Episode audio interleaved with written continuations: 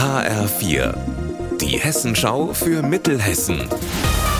Hier ist das Studio Gießen. Ich bin Anne-Kathrin Hochstrat. Hallo. In Gießen geht der Streit um den Radverkehr und die Verkehrsführung in der Innenstadt in die nächste Runde. Laut dem Gießener Verwaltungsgericht hat gestern ein Anwohner einen Eilantrag eingereicht. Er will damit verhindern, dass der umstrittene Verkehrsversuch auf dem Anlagenring zurückgebaut wird. Erst vergangene Woche hatte die Stadt den Verkehrsversuch abgesagt, nachdem dieser vom Hessischen Verwaltungsgerichtshof als rechtswidrig eingestuft worden war. HR4-Reporter Alexander Gottschalk, wie geht's denn jetzt weiter? Ja, das Gießener Verwaltungsgericht muss jetzt zunächst prüfen, ob es die Klage überhaupt zulässt. Konkret geht es darin erstmal nur um drei Nebenstraßen des Anlagenrings.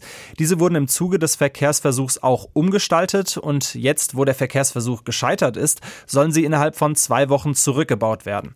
Das stört den Kläger, der sagt, wenn diese Straßen in ihren Ursprungszustand zurückversetzt werden, dann droht den Radfahrern dort, Zitat, eine Gefahr für Leib und Leben, zum Beispiel durch Geisterfahrer.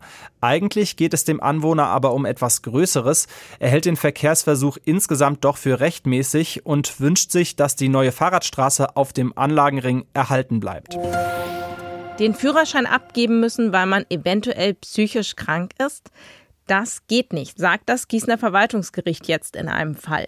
Lea Schebaum berichtet. Ein Autofahrer aus dem Kreis Marburg-Biedenkopf wird im Herbst 2021 von Polizisten angehalten. Der Mann kommt ihnen verwirrt vor, spricht sie mit elektromagnetische Wellenterroristen an. Im Auto liegen außerdem eine Bleiweste und eine Schale, die in Alufolie gewickelt ist. Die Polizei fordert daraufhin ein psychologisches Gutachten. Als das nicht rechtzeitig vorliegt, muss der Mann seinen Führerschein abgeben. Dagegen hat er jetzt erfolgreich geklagt. Das Gericht sagt, das Verhalten außerhalb des Straßenverkehrs sage nichts über die Fahrtüchtigkeit aus. Außerdem sei die Anforderung für das Gutachten zu ungenau gewesen. Unser Wetter in Mittelhessen.